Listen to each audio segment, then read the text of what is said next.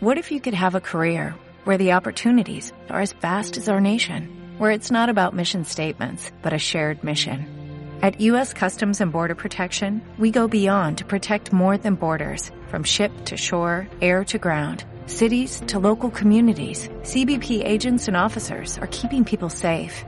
Join U.S. Customs and Border Protection and go beyond for something far greater than yourself. Learn more at cbp.gov/careers. Llegó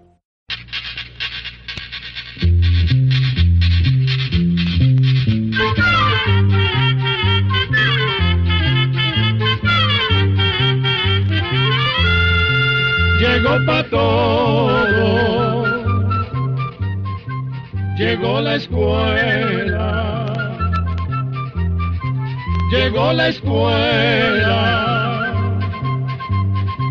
llegó por radio.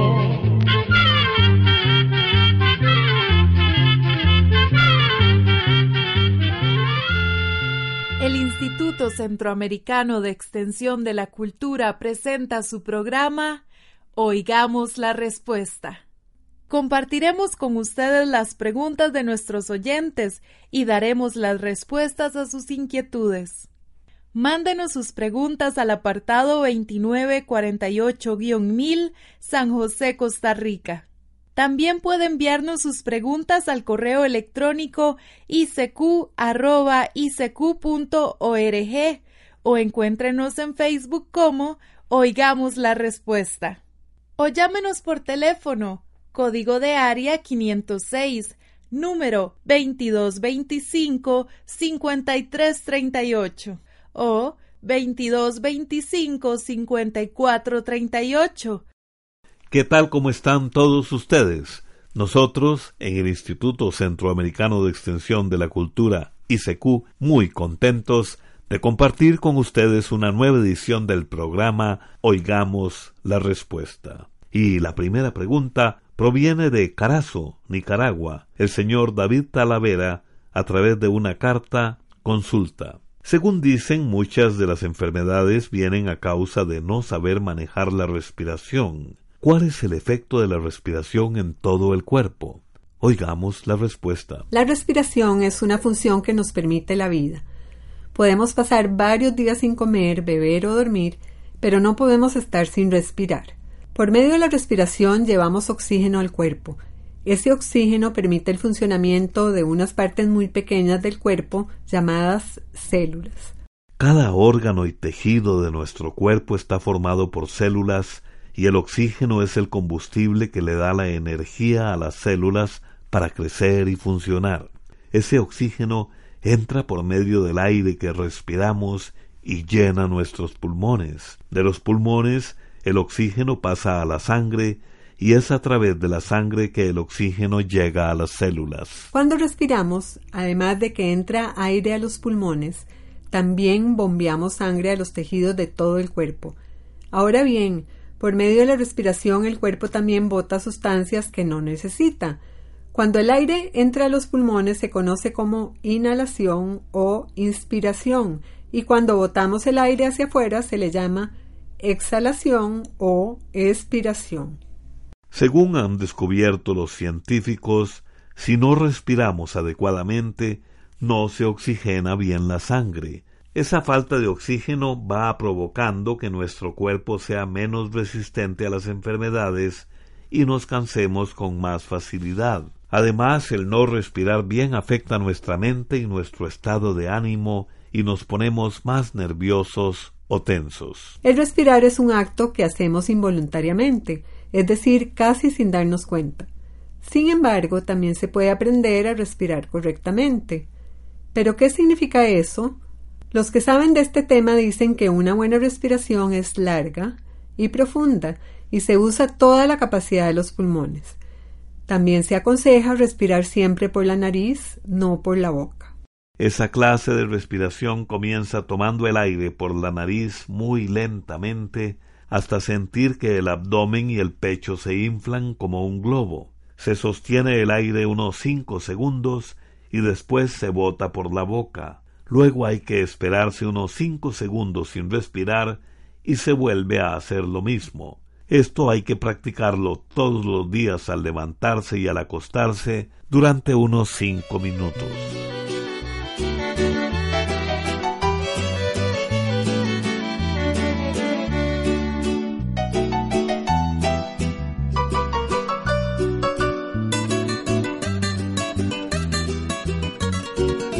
Ayúdame a olvidarte, necesito borrarte muy pronto de mi mente. Me estás haciendo daño, me siento todo extraño y siempre estás presente. Un día te portas linda, cariñosa conmigo. Otro día me desprecias, soy como tu enemigo. Me tienes confundido con tu negra actitud y no sé qué recibo si amor o ingratitud. Ayúdame, ayúdame, ayúdame. Quiero ser cual palomo, muy libre de volar. Ayúdame, ayúdame, ayúdame. Si tú me dejas libre, no te vuelvo a molestar. Ayúdame.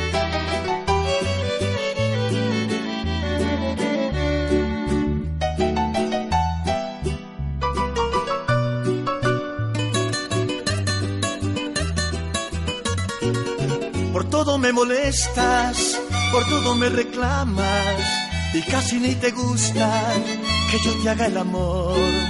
Estás muerta de celos y te pones nerviosa, inventas miles cosas, dime qué puedo hacer yo.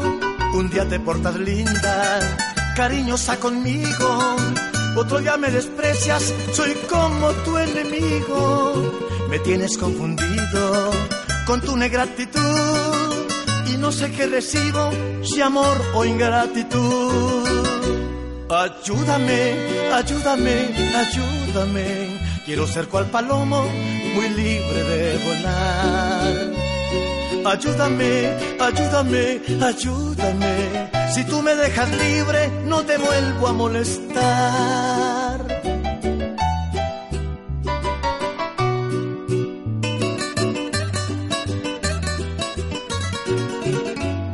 Ayúdame, ayúdame, ayúdame. Quiero ser cual palomo, muy libre de volar. Ayúdame, ayúdame, ayúdame. Si tú me dejas libre, no te vuelvo a molestar. Si tú me dejas libre, no te vuelvo a molestar. Quiero que me digan si la Antártida está habitada o no. Esta pregunta nos la hizo el señor Benjamín Vázquez, que nos escribe desde San Marcos, Guatemala. Oigamos la respuesta. La Antártida es la región que está más al sur de la Tierra. Tiene una superficie de 14 millones de kilómetros cuadrados y ahí se encuentra el Polo Sur. Todo el suelo de la Antártida permanece cubierto por una capa de hielo de cientos metros de grueso y también hay grandes montañas de hielo. La Antártida es el único continente en donde no existe población humana nativa u originaria de este lugar. Hasta hace algunos años sus únicos habitantes eran los científicos que llegan a estudiar esa región del mundo, así como también personal que trabajan en las 26 bases militares de distintos países establecidas en ese territorio. Pero en 1977 el gobierno de Argentina trasladó ocho familias para que vivieran en forma permanente en la base Esperanza y en 1978 nació el primer niño. Desde entonces, en la Antártida existe una pequeña población de ciudadanos argentinos formada por nueve familias con 16 niños. Hoy en día, en este continente viven unas mil personas que realizan investigaciones en las numerosas estaciones científicas. Y en el verano la población aumenta bastante, ya que llegan unas 10.000 personas para efectuar labores científicas y de mantenimiento en las diferentes estaciones. Por otra parte, en años recientes son cada vez más los turistas que llegan en barcos de pasajeros a visitar estas tierras. Continuamos en Oigamos la Respuesta. Una estimable oyente nos llamó por teléfono desde Monteverde, en Punta Arenas, Costa Rica, y pide lo siguiente. Deseo me ayuden o den un consejo para eliminar un bambú. Resulta que mi yerno sembró cuatro variedades de bambú y ya se extendieron tanto que llegaron a donde tenía la huerta y los árboles frutales. He tratado de quitarlo, pero la raíz es muy dura y está por todo lado. ¿Qué puedo hacer? Oigamos la respuesta. El bambú tiene raíces muy profundas y muy desarrolladas lo que permite que una cepa se extienda rápidamente. Por eso, con solo cortar las cañas o tallos no es suficiente ya que inmediatamente vuelve a brotar. Para poder eliminar una cepa de bambú que está muy extendida, necesita hacer una zanja profunda alrededor de la cepa y por medio de un palanqueo se saca, procurando que no quede ningún trozo de raíz.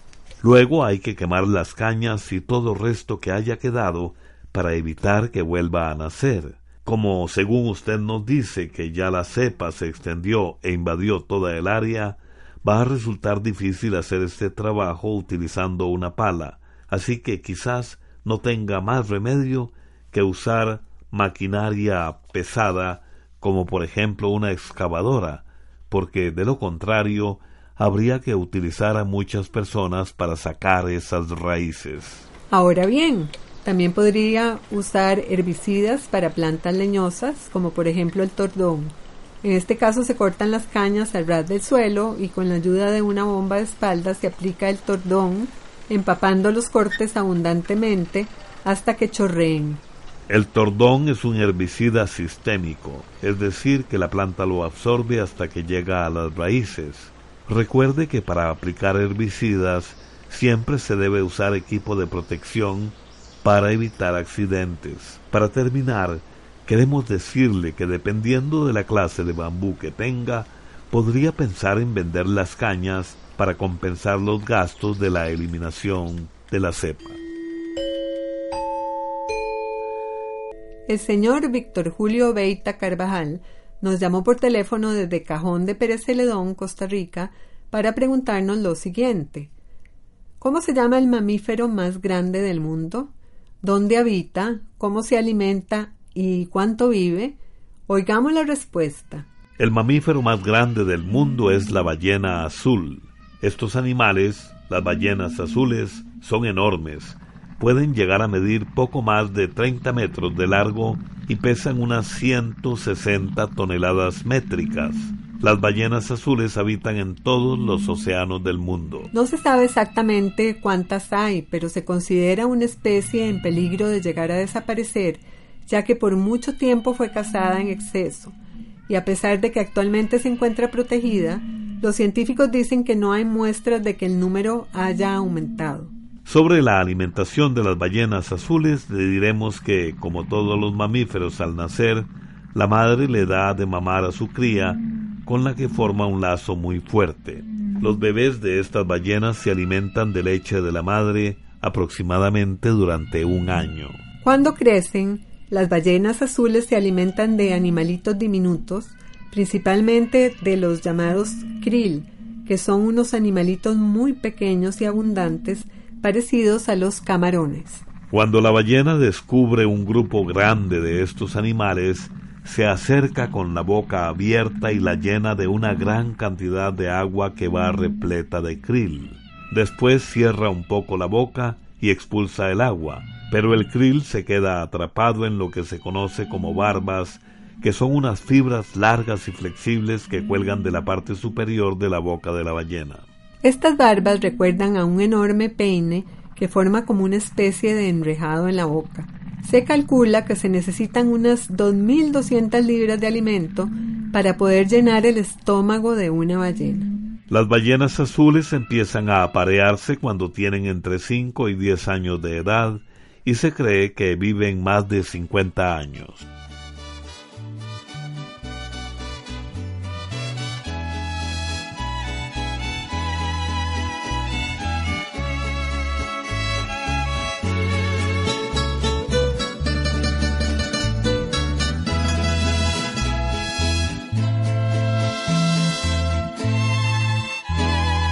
Lágrima brotado de mis ojos, un suspiro conmovió mi corazón. al mirar que ya mi padre se hace viejo y está conmigo me llena de emoción.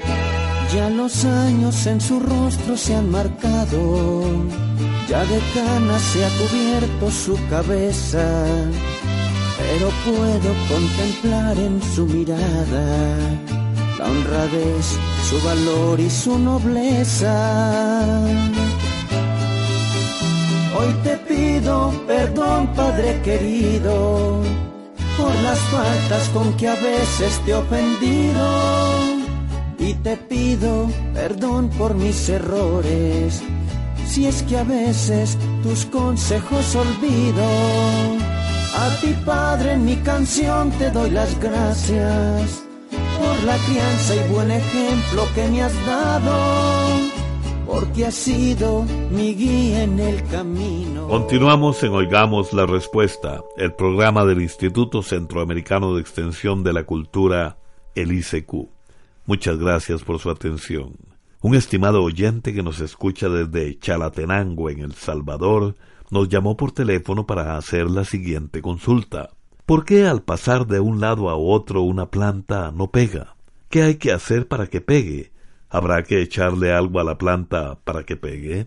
Oigamos la respuesta. Al trasplantar una planta, de cualquier clase que sea, hay que tener el cuidado de arrancarla con un buen adobe o terrón.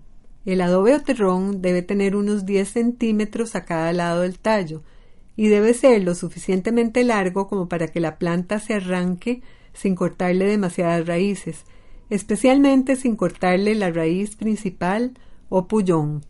Unos días antes de arrancar la planta conviene estarla regando por las mañanas y también hay que regar el lugar o el hoyo donde se va a trasplantar. Después es necesario estar regando la planta todos los días si el tiempo está seco y una vez que se nota que ya ha pegado, se le puede poner un abono como el 15-15-15 o el 12-24-12. A cada planta se le pueden poner una o dos onzas de abono regado a unos 5 centímetros alrededor del tallo. Esta cantidad puede variar según el tamaño de la planta. Quisiera saber algo sobre las medusas. Esa es la pregunta que nos envió una estimable oyente que nos escribe desde Choluteca, Honduras. Oigamos la respuesta. En las playas se ven a menudo como unas bolas de gelatina que el mar deja en la arena. La gente les llama aguas malas, malaguas y lágrimas de mar. Los científicos las llaman medusas. Las medusas viven flotando en la superficie del mar. Algunas miden menos de un centímetro. Por debajo del cuerpo tienen una especie de cordones llamados tentáculos que pueden llegar a medir hasta 20 metros de largo. En los tentáculos tienen un veneno muy poderoso cuando un pez los toca, muere al instante y queda pegado al tentáculo. Entonces la medusa lo alza hasta su cuerpo y se lo come.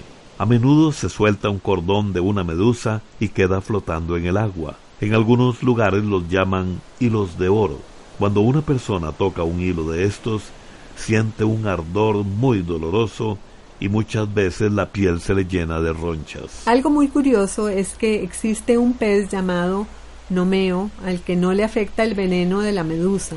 Cuando un pez grande lo persigue, el nomeo se mete entre los cordones de la medusa.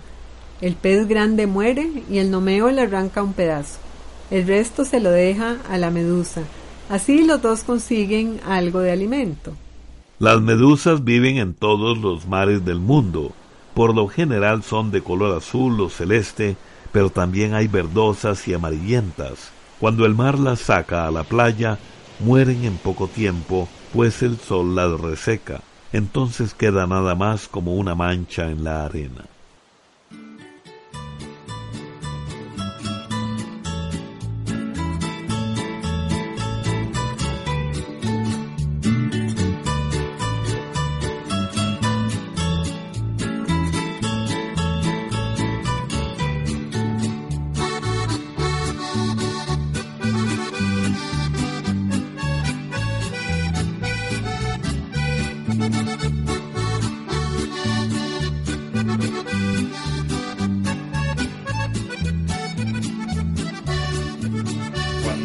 Llegue el turno de la muerte, cuando en mis horas se acaben los segundos, cuando mis ojos se cierren para siempre y mi alma empaque a irse al otro mundo.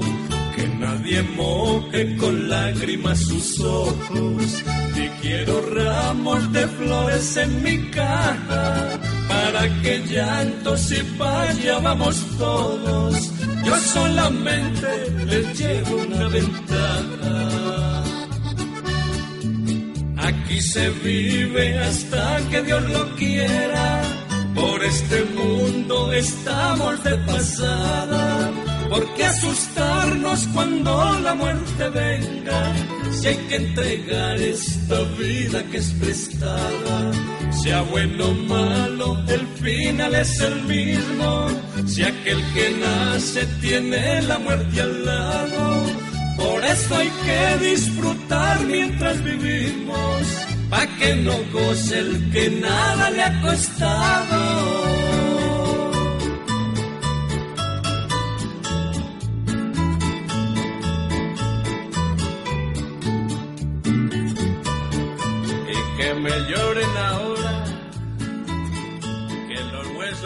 Continuamos en Oigamos la Respuesta. Muchas gracias por su amable atención y gracias también a la cortesía de esta radioemisora que nos permite comunicarnos con usted. Un amigo oyente nos envió una carta desde San Marcos, en Guatemala, con esta pregunta. ¿Dónde se produce la sangre que tenemos en nuestro cuerpo? Oigamos la respuesta. La sangre está formada por varias clases de sustancias.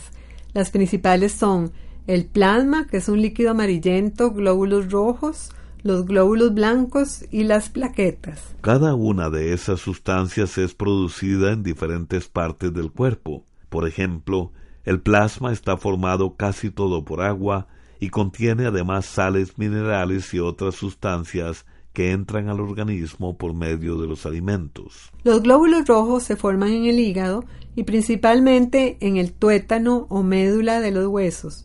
Son los encargados de llevar el oxígeno a todas las partes del cuerpo. Los glóbulos blancos se forman en el vaso, que es un órgano que está cerca del estómago, y se forman también en unas bolsitas llamadas ganglios linfáticos que están en varias partes del cuerpo, como el cuello, las axilas o sobacos y las ingles. Los glóbulos blancos se encargan de defender al cuerpo de los ataques de los microbios que producen enfermedades. Las plaquetas se forman también en el vaso y además en la médula espinal, que es como un tuétano que va por dentro de la columna vertebral.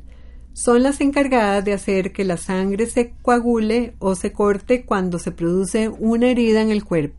Programa de Control 5. Pito, pito, pito, pito. Y empezó el partido. Hoy con un estadio abarrotado. El Deportivo San Miguel en busca de una nueva victoria y otra gran faena de su goleador, Ricardo Galindo.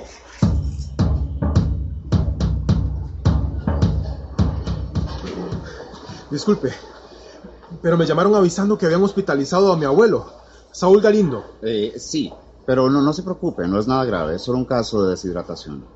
A su edad no debió de estar a pleno sol en el estadio. Abuelo, ¡Qué buen partido! ¿Y vos fuiste el goleador? abuelo, ¿cómo que vos andabas en el estadio? Ya vas a empezar. ¿Cómo querés que no empiece si me doy cuenta que vos vas al estadio sin mi permiso? Permiso. Ni que yo tuviera cuatro años. Si me hubieras avisado, te consigo unas entradas. ¿Avisarte para qué? Nunca respondes a mis llamadas. Nunca vas a esa cárcel donde me metiste. Mm, Es uno de los asilos más caros. ¿Vos crees que eso te da derecho a no visitarme? Por eso fui al estadio para ver si te veía. Ay, soy un hombre muy ocupado. Disculpe, don Ricardo, pero podría acompañarme afuera. Voy a ir a hablar con el doctor.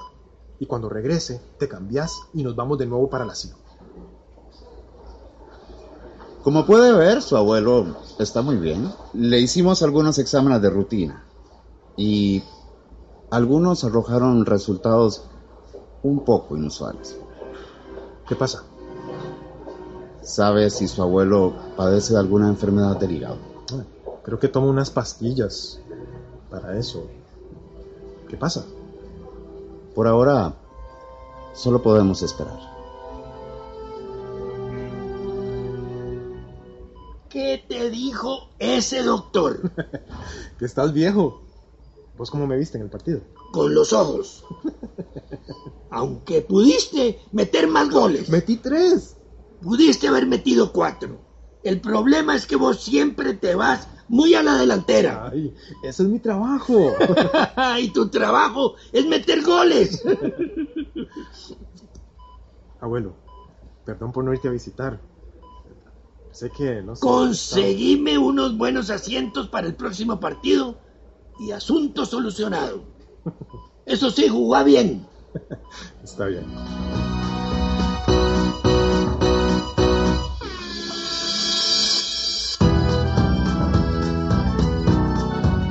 La Fundación Justicia y Género presentó Metele un gol al machismo.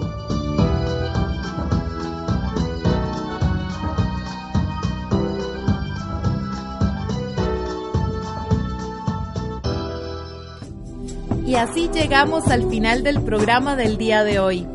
Los esperamos mañana en este su programa Oigamos la Respuesta. Mándenos sus preguntas al apartado 2948-1000 San José, Costa Rica. También puede enviarnos sus preguntas al correo electrónico icq.org o encuéntrenos en Facebook como Oigamos la Respuesta. O llámenos por teléfono, código de área 506, número 2225-5338 o 2225-5438. Recuerde que comprender lo comprensible es un derecho humano.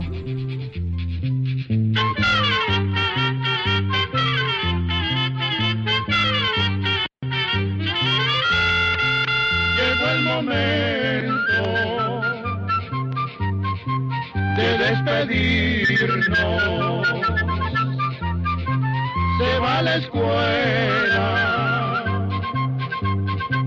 se va cantando.